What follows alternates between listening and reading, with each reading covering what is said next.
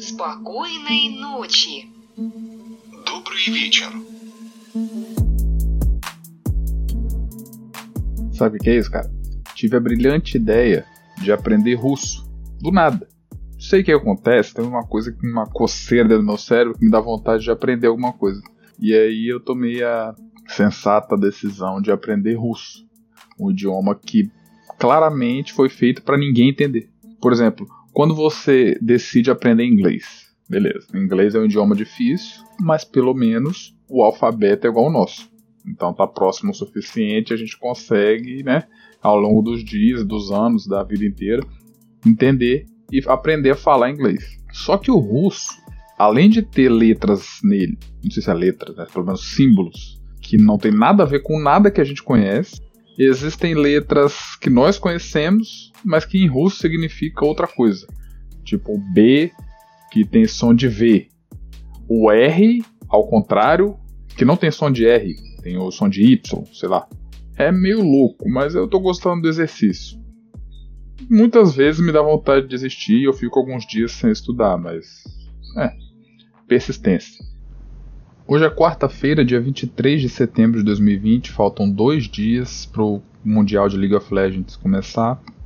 Esse é Não Mais Pé Alto Podcast. Agora mudamos o nome da nossa empresa para simplesmente Unfair Play. Se você não sabe inglês, não sabe pronunciar, o problema é seu, vai estudar, porque em 2020 já passou da hora de todo mundo saber falar inglês, né? Então é Unfair Play, que significado vocês corram atrás aí, eu acho que muita gente já sabe. Foda-se, bora.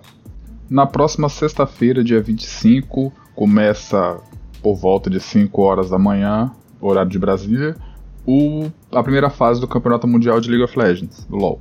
Um time brasileiro vai participar, que é a NTZ, vou falar mais deles em breve. Mas eu queria dar uma introduzida nesse assunto. E por que, que eu vou falar de League of Legends? Por que, que eu acompanho esse jogo de merda que só estressa a gente? Uh, tudo começou por volta de 2011, 2012, não sei. Estava estudando e alguns amigos meus lá de colegas de classe me falaram sobre esse jogo que estava crescendo em popularidade, todo mundo jogava, e o nome do jogo era LoL. Para mim soou estúpido no começo. Eu jogava outros jogos de ação, RPG, algo assim, e jogar um jogo que tenha como sigla LOL, que é uma abreviação de um meme, uma gíria da internet que significa Laughing Out Loud, que é rindo pra caralho, é, eu não conseguia levar a sério esse jogo. Então eu deixei isso pra lá, ignorei e, e resisti o máximo que eu pude até ficar impossível, né? Porque todo mundo jogava, todo mundo só falava sobre isso, eu fiquei meio que de fora da minha turma. Então eu comecei a jogar. Naquela época, 2011, 2012, só existia o servidor americano. Não tinha servidor no Brasil, na Oceania, na Coreia, na puta que o pariu, igual hoje tem. Na época não tinha, então era todo mundo no mesmo servidor, um lag absurdo, porque a latência era muito grande. Mas a gente jogava, a gente se divertia. Comecei a jogar e anos e anos e anos se passaram, eu continuei jogando. Em 2000 11 ou 12, teve a segunda temporada do Mundial, que foi quando eu comecei a assistir. Naquela época, eu não entendia absolutamente nada, porque não existia narração em português, não tinha Toboco e Melão narrando, patético. Mas eu assistia, porque eu via as jogadas, via os campeões e eu gostava. E aí, voltando no tema de aprender outro idioma, basicamente o que mais contribuiu para eu aprender inglês foi assistir os campeonatos de League of Legends. Eu assistia os mundiais, os TSM Invitationals que tinha na época, que eram a melhor dupla, por sinal, melhor dupla de narração de League of Legends que eu vi até hoje foi no TSM Invitational, que era o Didi Wombat narrando com o Kobe, que hoje tá na Riot. Os dois narravam, era muito engraçado, era muito divertido. Não sei o que aconteceu com ele, o que, que se procedeu, mas enfim. De lá pra cá, eu em nenhum momento deixei de assistir o Mundial. Os campeonatos e as finais, playoffs e tal, eu sempre assisti. Apesar de ter parado de jogar várias vezes ao longo dos anos. Eu jogo uma fase, paro por algum motivo. A primeira vez que eu parei de jogar foi. Eu gostava muito do jogo, eu tava num ponto de extremamente viciado. Eu tinha terminado o curso técnico numa federal aqui onde eu moro e tava naquela fase de procurar emprego, sei lá, tentar encontrar um, um futuro. Só que eu não achava nada. E eu passava meus tempos procurando, mandando currículo na internet e jogando no tempo. Bom, só tinha tempo livre, né? Então eu jogava o dia inteiro. E, eu meio que fiz uma promessa, sei lá, algo do tipo, de parar de jogar até eu conseguir um emprego. Então eu fiquei sem jogar, foi a primeira pausa que eu dei, comecei a trabalhar e assim que eu comecei a trabalhar, comecei a receber o salário, voltei a jogar. Aí eu passei, sei lá, uns três anos jogando direto. Consegui chegar em vários níveis de ranqueado lá. Acho que o máximo que eu cheguei foi diamante, 5. Foi foda, mas eu cheguei. Depois eu nunca passei de platina e gold. Mas tá bom, para mim foi o suficiente, o tempo que eu jogava, que eu consegui dedicar. Eu cheguei até longe, relativamente. E algumas outras vezes que eu voltei a jogar e depois parei novamente de jogar, foi, eu acho que é um motivo que a dificuldade que todo mundo passa hoje em dia que é começou a ficar muito tóxico as partidas ranqueadas. Eu não consigo jogar normal, blind pick, ou essas aqueles aquelas minigames que eles colocam lá e eu sempre gosto de jogar ranqueado porque eu levo mais a sério. E as pessoas. Não dá. É, brasileiro é muito tóxico. A gente não consegue jogar, a gente não consegue fazer uma estratégia. O cara. Às vezes você pega uns teammates bons, tipo um mid lane top, o cara sabe jogar. E o cara pega, sei lá, 10 kills na lane phase e depois acha que ele vai carregar o jogo todo e matar todo mundo sozinho. Aí o cara começa a se matar em teamfight sozinho e acabou. Aí você jogou uma partida perfeita e perde no final esse sistema de, de classificação do, do LoL, para mim, é muito, é muito complicado para quem quer levar a sério, entendeu? O cara tem que jogar muito. E eu, a maior parte do tempo, joguei de suporte, então, obviamente, eu nunca consegui carregar partida nenhuma. Até uma fase comecei a jogar de top mid porque eu não aguentava tanto Yasuo jogando em top e, e mid e fidando pra caralho e estragando o jogo.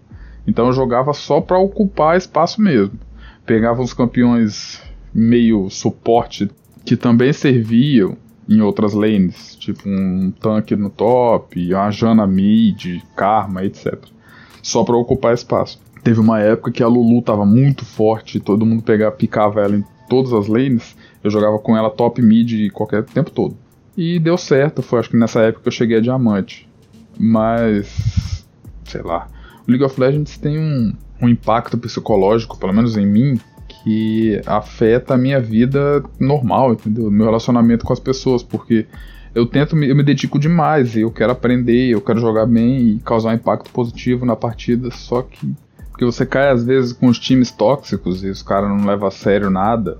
E mesmo que você tente direcionar o time e guardar o mapa inteiro e dispor uma estratégia para eles, pra gente seguir, não adianta, mesmo se você perde, isso é muito estressante. Às vezes você tenta, você tá, por exemplo, vou dar um cenário aqui que acho que todo mundo já chegou. Você tá lá numa melhor de 5 para mudar de tier, de gold para platina, de platina para diamante ou de ferro para bronze, que hoje em dia tem ferro, né? Na minha época não tinha.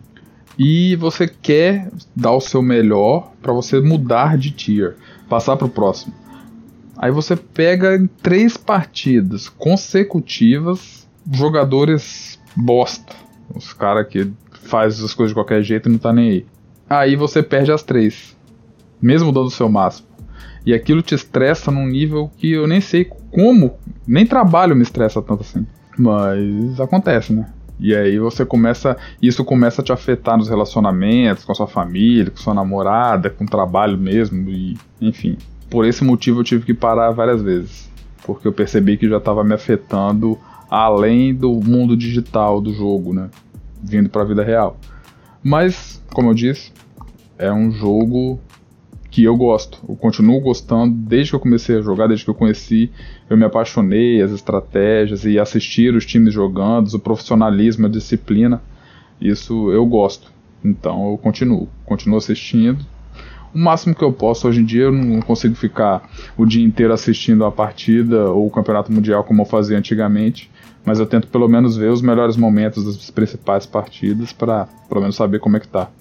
Claro que no mundo ideal, a Riot deveria, sei lá, desenvolver um sistema melhor de avaliação dos jogadores e aí a, a performance nas partidas que, que definisse o nível de, de ah, como é que é o nome que eles falam? Só um, um termo de outros esportes que é o QI naquela atividade, o QI nos esportes cara sabe o que ele faz, ele tem uma performance global boa e mesmo que ele perca uma partida, ele seja avaliado pela sua performance individual e não pelo time. Porque você jogar numa solo kill da vida é impossível você pegar um time bom, é muito raro.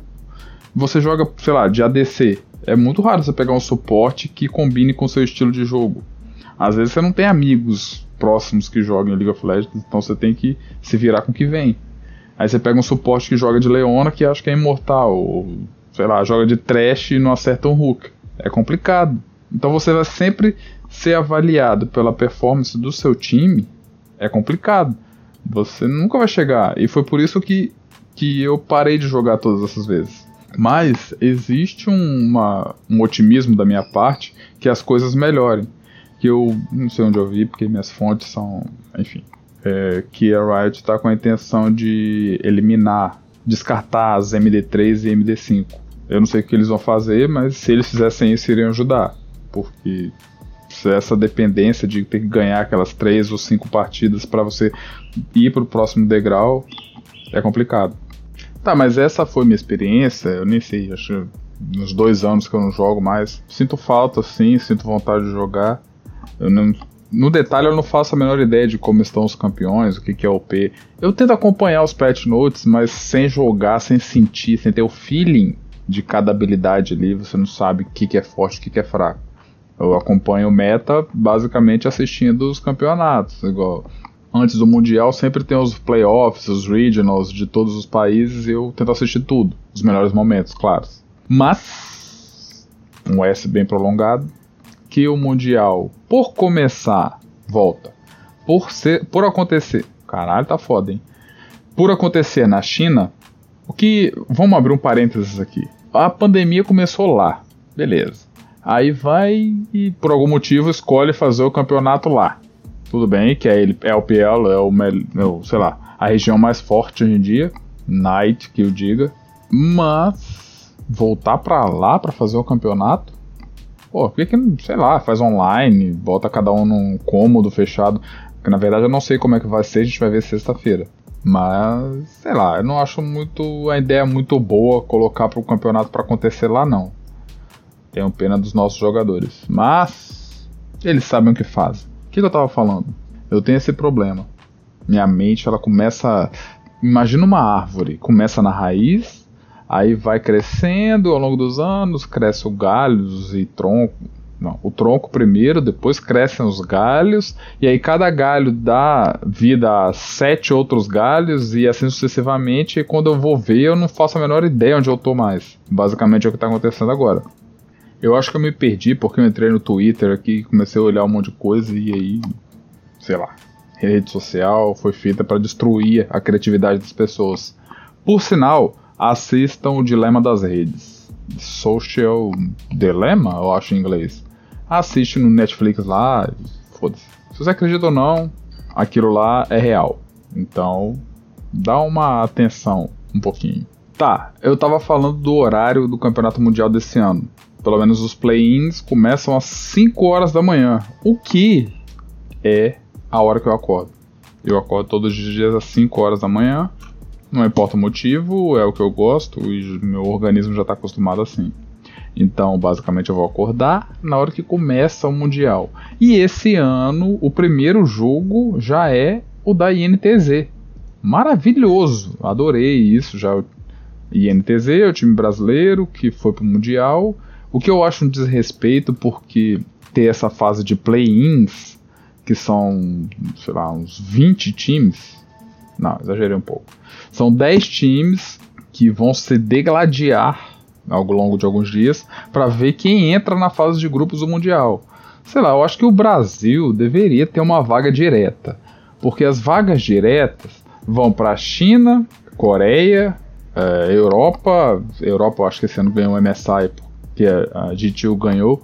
Então a Europa começa com quatro vagas, mas aí três times da Europa já vão direto para o Mundial, dois times da China, três da Coreia, se não me engano, e dois dos Estados Unidos, que um cai no play-ins para se degladiar lá com a galera. O play-ins, basicamente, é a segunda divisão do brasileiro. Um porradeiro, uma loucura. Todo mundo vai se enfrentar. Eita. Todo mundo vai se enfrentar e de volta. E depois o primeiro lugar de cada grupo vai direto para a próxima fase, que é a primeira fase do Mundial. E o segundo e terceiro lugar vão se entrar na porrada e fazer de tudo para chegar. O terceiro e quarto lugar de cada grupo se enfrentam na primeira fase dos, dos, da, da eliminatória, né? Depois, quem passar dessa porradeiro enfrenta o segundo lugar de cada grupo para ver quem vai para a próxima fase. Porque antes disso, eu acho que eu já falei, mas o primeiro lugar de cada grupo vai direto. Resumindo, o primeiro lugar dos, de cada grupo dos play-ins vai direto para a próxima fase e o segundo, terceiro e quarto lugar vão se engalfinhar num bracket específico para ver quem também vai para a próxima fase, que cai nos grupos lá pesado. É, tá. Mas a gente não sabe como é que vai ser ainda. Torço para a INTZ passar? Torço. Mas eu acho que não vai. Por quê? O esportes, os i-esportes, ou não tem traço, não sei. Mas os esportes eletrônicos são remanescentes dos esportes tradicionais, do futebol, da natação, do basquete, enfim. E eu acho que o Brasil tá fraco nessa área. Tá fraco em todas as áreas, né? Mas vou deixar isso para outro episódio. A INTZ, por ser um time brasileiro, ele tem as raízes em todos os outros times brasileiros. E eu acho que todos os esportes, eletrônicos ou não, têm a raiz no futebol. Tudo começa no futebol. O nosso exemplo clássico sempre vem do futebol, de algum time campeão do Campeonato Brasileiro Mundial. Tem uma vírgula aí no meio, tá? Brasileiro, vírgula, Mundial, vírgula, Libertadores, vírgula, enfim. E a tradição, a raiz dos esportes se perdeu ao longo dos anos. Eu acho que é remanescente do 7 a 1 contra a Alemanha. Por quê? Se você olha, cara, faz o seguinte: abre uma foto da seleção brasileira as últimas seleções brasileiras campeãs da Copa do Mundo, 94 e 2002. Olha para os jogadores. Você olha para a cara do Romário, 94. Eu era muito novo nessa época, mas eu assisti os, sei lá, replays depois. Olha para a cara do Romário. Você vê que é um cara que ele sabe o que ele está fazendo, que ele está tranquilo na posição que ele está, que ele sabe, sabe o que ele tem que fazer. Ele sabe fazer gol, ele sabe que não tem seleção que vai conseguir marcar ele.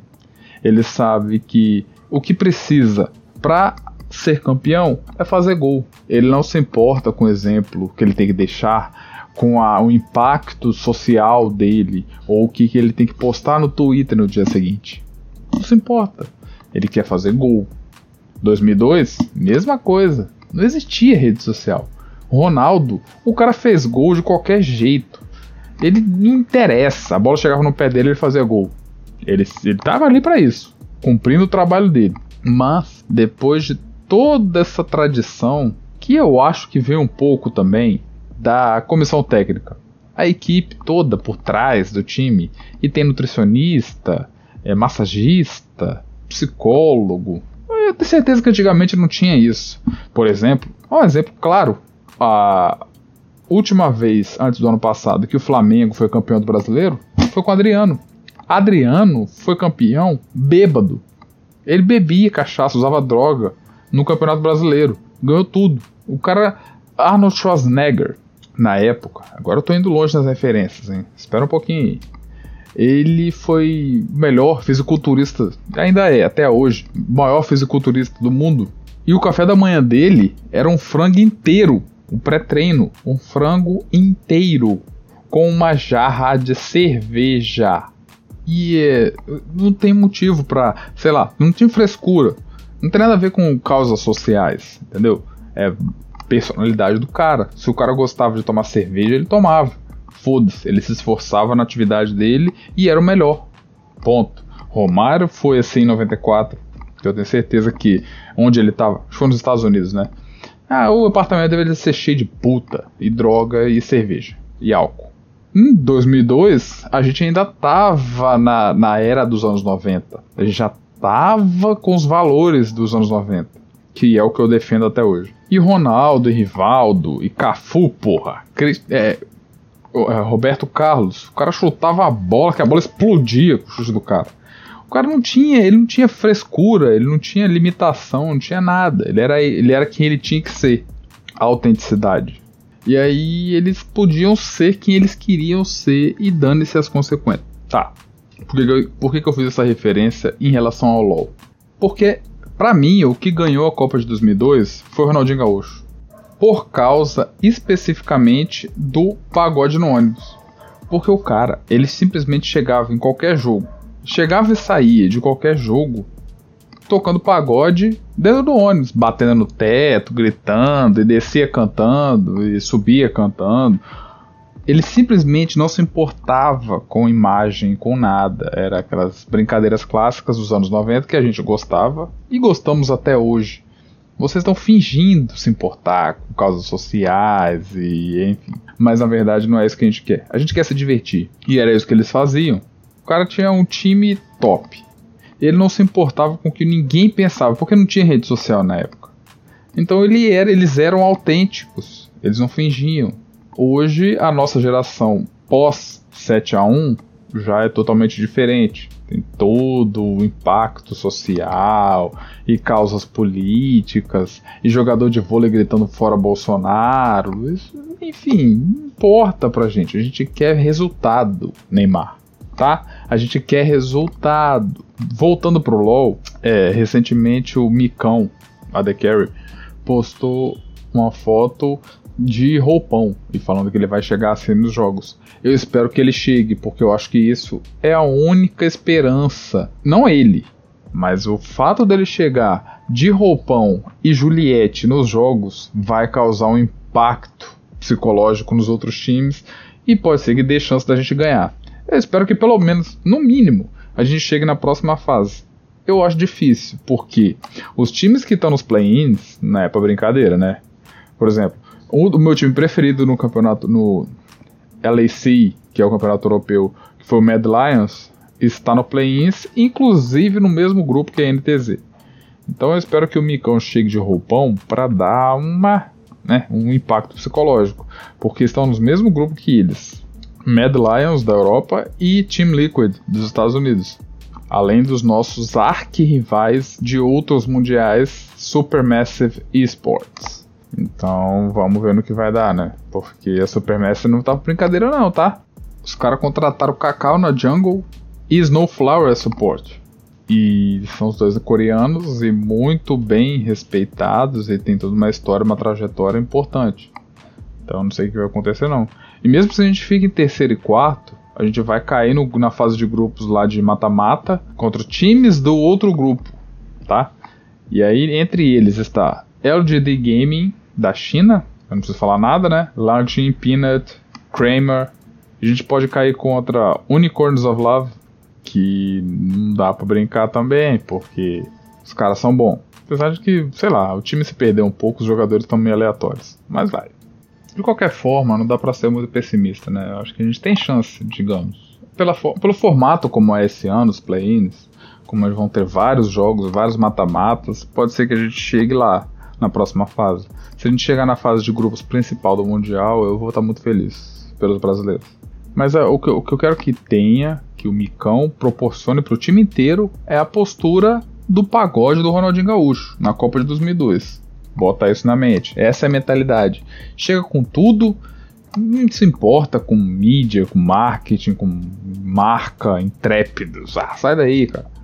Chega com personalidade para causar um impacto psicológico nos caras. Mostrar. Estilo BRTT. BRTT é tipo um cara que ele chegava com tudo e tava nem aí pra nada, gritava nos jogos. Ele pode não ser um jogador ideal para jogar em time, mas ele tinha presença.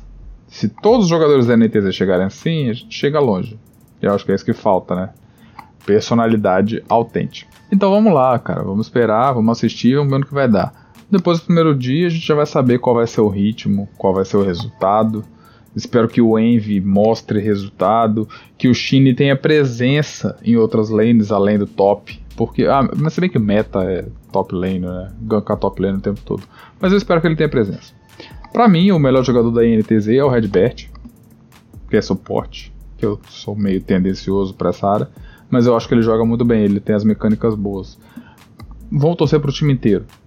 E depois, vamos ver o que vai dar na próxima fase. O que importa é a gente mostrar trabalho. Eu acho que é isso que é mais importante. Mesmo que o resultado não venha imediatamente, a gente mostrar um resultado, um, uma dedicação, uma disciplina, que eles estão mostrando até agora. O Micão, apesar do roupão, ele tá, ele tá treinando bastante. Tá mostrando resultado. Então vamos ver, vamos ver no que vai dar. Espero que dê tudo certo. Eu vou assistir todos os jogos, como eu falei. Sou viciado no Campeonato Mundial. Já me bate uma depressão pra, pra, porque depois do Mundial ficam muito tempo sem campeonato. Isso me deixa depressivo, literalmente. Mas, vida que segue. Vamos lá.